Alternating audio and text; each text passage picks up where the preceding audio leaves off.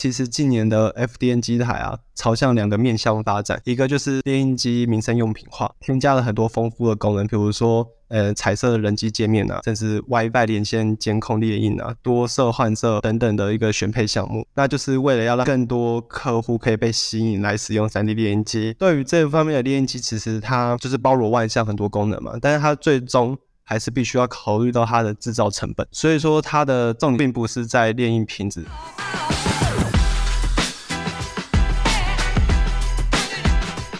本集与家福基金会公益广告。家福基金会主要是在关怀弱势的少年、儿童，甚至是家庭的国际型非营利组织。那在台湾的各县市成立了家福中心，那推广家庭扶助服务，并具有认养制度的媒合，让大家的爱心捐款可以帮助到需要的家庭。虽然我们台湾的经济发展已经是世界的前段班，那但是还是有很多的家庭需要大家的帮助。可以是每个月的固定认养，也可以购买家福基金会他们所推出的一系列可爱小物。都会是很好的选择。如果大家想要更了解家福基金会，可以点选资讯栏里面的连接，那到家福基金会的官网去参考看看。那今年的四二八儿保日，家福基金会就有推出他们的年度义卖商品买 Melody 与家福娃娃的野餐三件组。那里面有保冷袋、分隔餐盒，还有杯子、汤匙。那在炎炎夏日当中，带上可爱的野餐三件组，一起去野餐，绝对是一个假日中最好的选择。那除了三件组之外，还会送大家竹间烧肉 Smile 的指定品项兑换券各一张，让大家可以边做爱心也吃饱饱。那以上就是家福基金会希望我们可以帮忙宣传的。那希望有能力的人可以多多帮忙。那详细的捐款资讯、家福基金会的介绍，都可以到他们的官网去看看，我们都会放在资讯。在里面，那大家记得点开来看看哦。欢迎回到 TCMIC 产业要闻，我是主持人 Robert。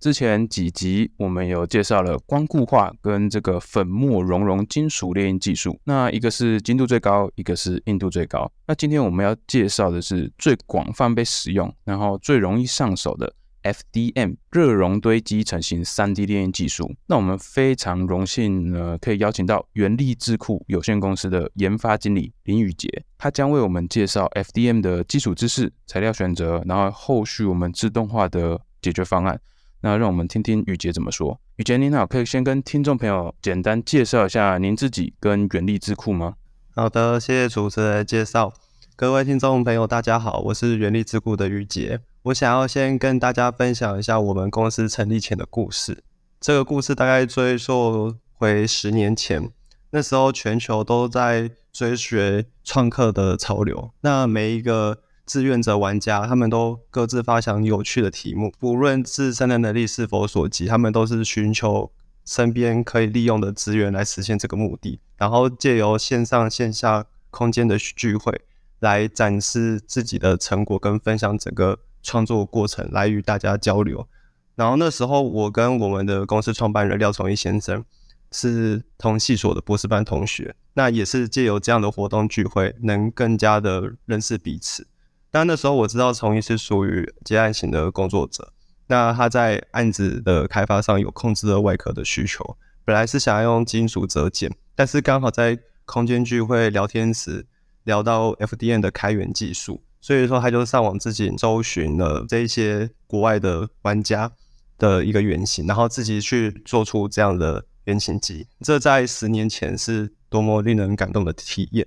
那也由于这样的成功的经验，因此就是创办人就是想要把这样的成功经验，把它举办成一系列的讲座，来让更多人投入 3D 电影领域。他认为说，3D 电影这个新兴的产业可以是一个商机，所以他就萌生了。组织团队的想法，那我就是在那个时候被他邀请加入到这个团队。那我们的初衷是希望可以让各个领域的人来认识 3D 列印技术。在那一段期间，就是国外其实已经有成功的 3D 列印成功的案例。我们就是接触到了许多 3D 列印玩家，跟他们 talk 之后，发现就是他们最大的痛点其实是在当时候列印的成功率是非常低的。那我们在自己在上课的期间。也是发现这样的问题，所以我们就是想要自己来做一台 3D 列印机。十年前的这个台湾的 FDM 3D 列印技术是非常落后的嘛？不然为什么呃他想要打印这个 3D 列印，反而他是直接自己做一台 3D 列印机？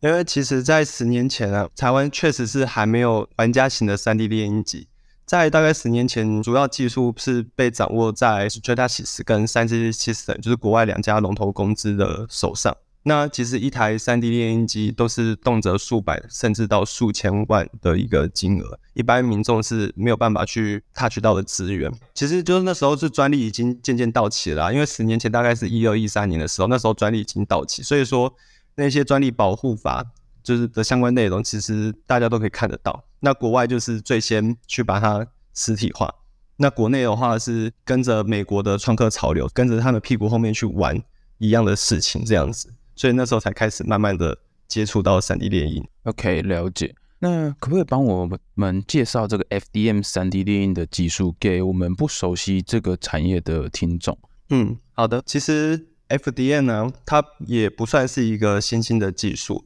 它在一九八零年代其实就被提出来了，前身其实叫做 RP 快速成型技术。FDM 呢，在十年后，也就是说一九大概八九一九九零的时候，专利被申请出来，然后被 Stratasys 跟 3D Systems 两家公司收购。因为专利的关系，所以说就是整个技术就是被封锁，一直直到二零零九年专利到期之后才。陆续被释放出来。FDM 技术相对于其他 3D 制造的特点，它相对是最安全，而且是最容易上手，对环境污染也是最低的一一门技术。早期是以教育学界在培育 3D 领域的人才作为课程的首要技术。后期啊，FDN 已经有发展出渐渐发展出消费级市场跟专业级市场。专业级市场的 FDM 就是工具机等级的，那工具机等级打印出来的成品。它的尺寸精度其实相对于精准，而且表面的粗糙度是非常的丝滑，它几乎是不用花太多的时间进行后处理。嗯、呃，您刚刚有提到说它是最环保、环境污染最低的 3D 列印技术，它还是热熔融啊，它还是要用热塑胶材料，怎么会说它是最环保的部分呢？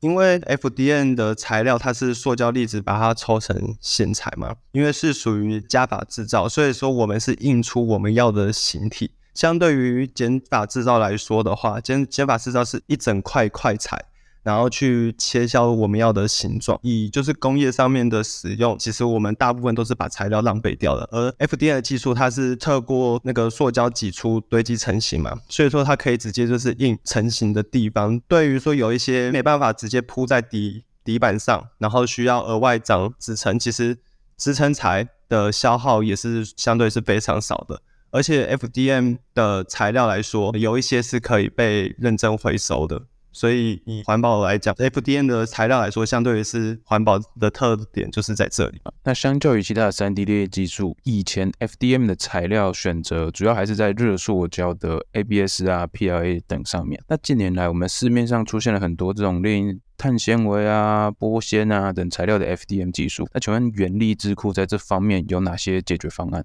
？OK，好的，这个基础材料。到目前为止，的确还是以 POA ABS 为主。呃，技术的发展嘛，材料的确是有很多不同异质性的材料产生出来。塑料这方面，其实在传统的塑胶产业里面，塑胶色素产业里面本来就有很多选择，因应不同的应用领域，比较高阶的，像是 PETG 或是 PET，就是我们说宝特瓶，或是 ASA、PC、TPU、奶用 PP。那再更高阶的话，就是。PPS、PSU，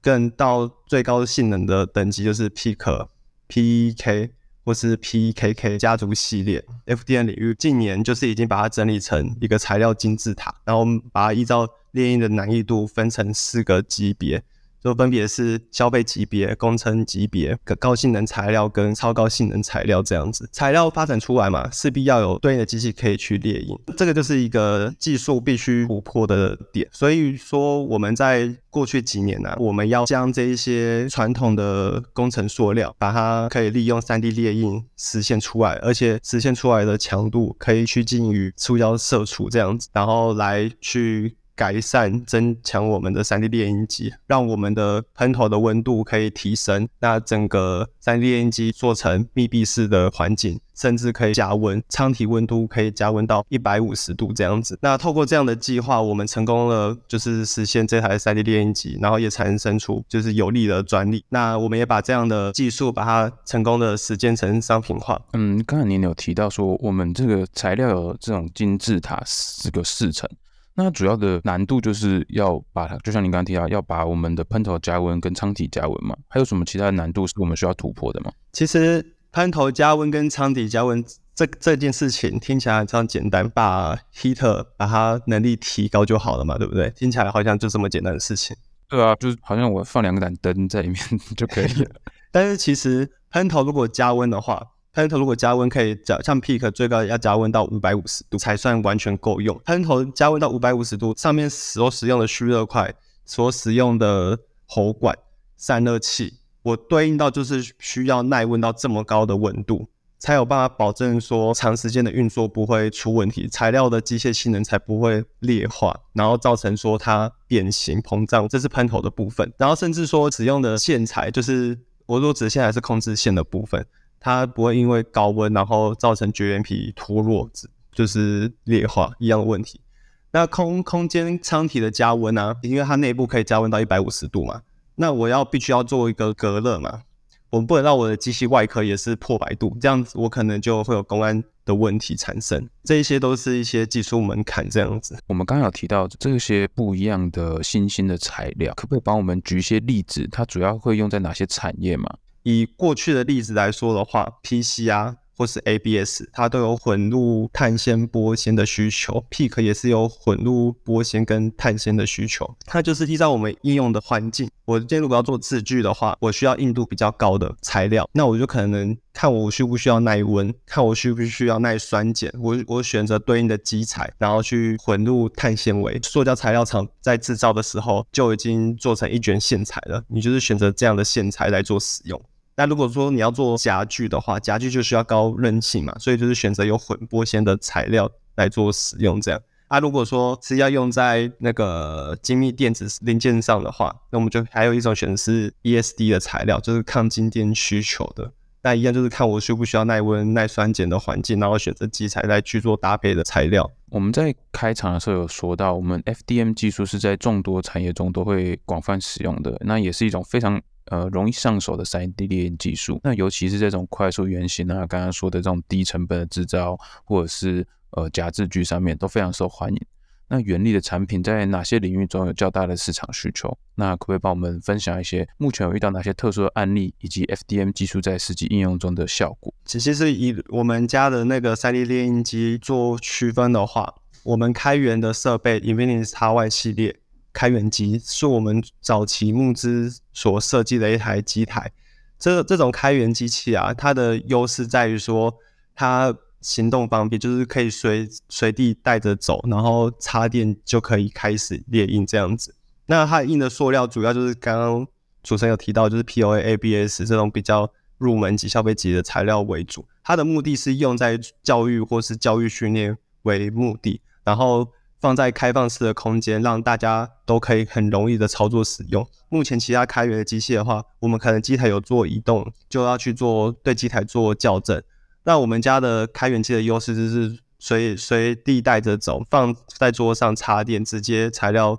就是把它塞好之后就可以直接开印，不用做任何的校正。这是我们的优势。风箱型跟有舱温型，以及就是。双喷头型的 3D 列印机来说的话，我们就是直接把它应用在工业领域。直接案例为主的话，汽车零配件的改装进行开发量产都有使用。自动化设备的领域里面呢、有拿来作为自动化设备内部零件。台湾南部的话，比较多的是做护目镜跟高尔夫球头或是握把，然后还有像就是鞋底加工的不同的异质性的材料做混合。直接列印出来这样子，或是说针对于说每个人的脚型做刻字化，就区域性的弹性的增厚。像那个传统的加工厂的话，CNC 厂、模具厂、铸造厂都有投入使用。有一些他们客户真的是要做少量，少量少到觉得开模具入不敷出的时候，他们就会就是帮客户导向，只用 3D 列印直接去制作，或者是说在他们在做模具的时候，也是直接用 3D 列印把模具制造出来，跟客户讨论，讨论确定没有问题之后才，才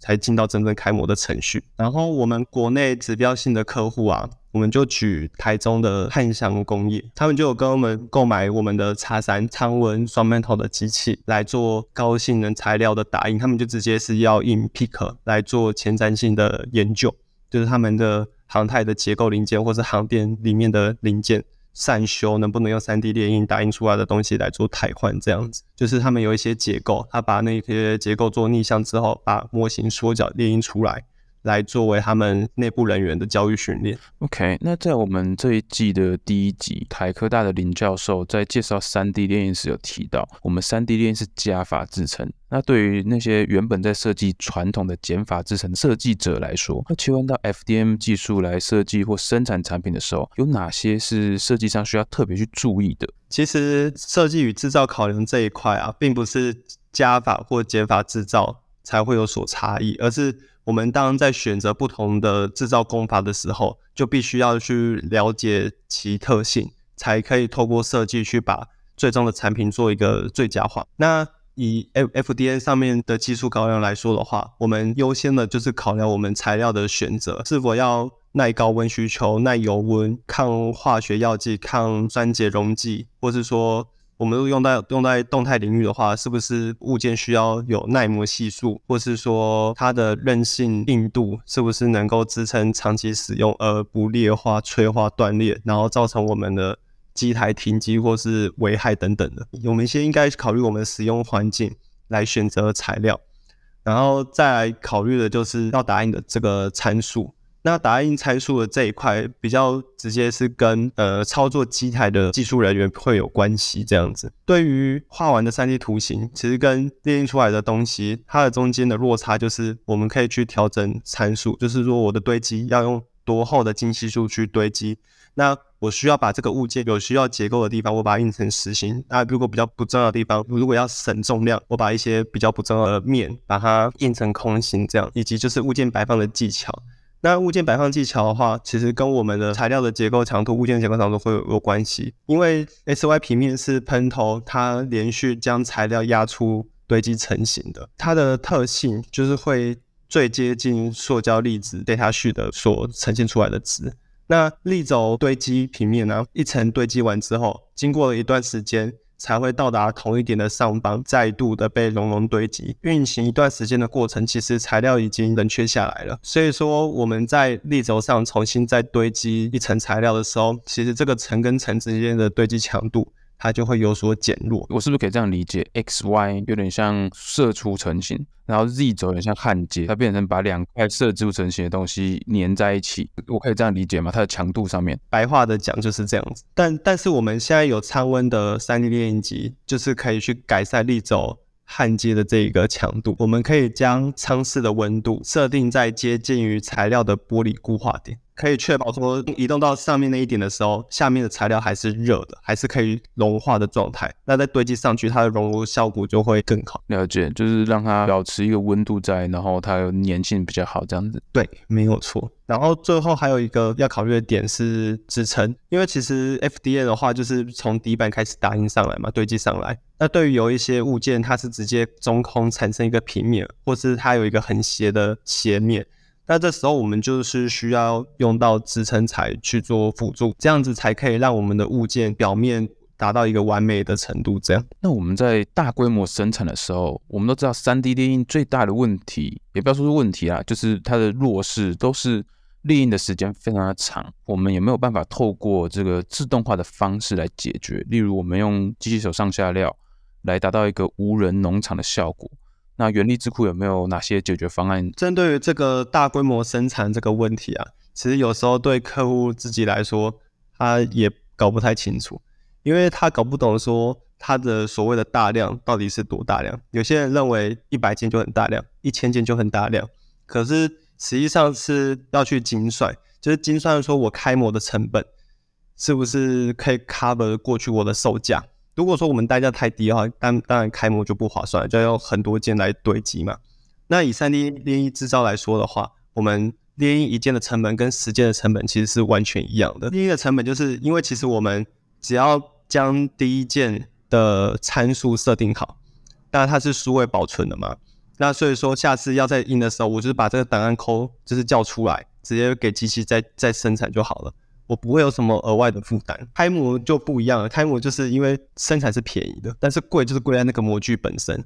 你可能在做那个模具前期，你已经做五副模具，所以说你的成本其实是五副模具的成本。3D 列印在制程上的优势啊，正好是呼应现在4.0的口号：生产线必须要弹性的调整。3D 列印机在材料都是同样的状况下，机台都摆放的进去的情况下，它就可以一直连续工作，印完一件就是另印另外一件不不一样的档案，制造不一样的零件。这样，我们针对于这这一方面的需求，我们目前。也是有在琢磨。那我们目前是先推出一个对应的商品，就是它可以线上的去执行切片，然后去执行控制列印机的打印流程，跟监视我们列印的成品。所以我们现在目前就是有把这个机台联网远端去了解它现在的状况。我以前。在操作 FDM 的时候，我们在把产品取下来的时候，是拿一个铲子把它铲下来。我不知道这是现在还是这样。假如说我要做到机械手上下料，我是这样拿一个铲子把它铲下来嘛？以前个玻璃是不能移动的嘛？那物件就是在机器上，像您说的，就直接把它铲下来。那其实要做到自动化的话，就是变成是机械手臂直接把整个平台取下来，换一个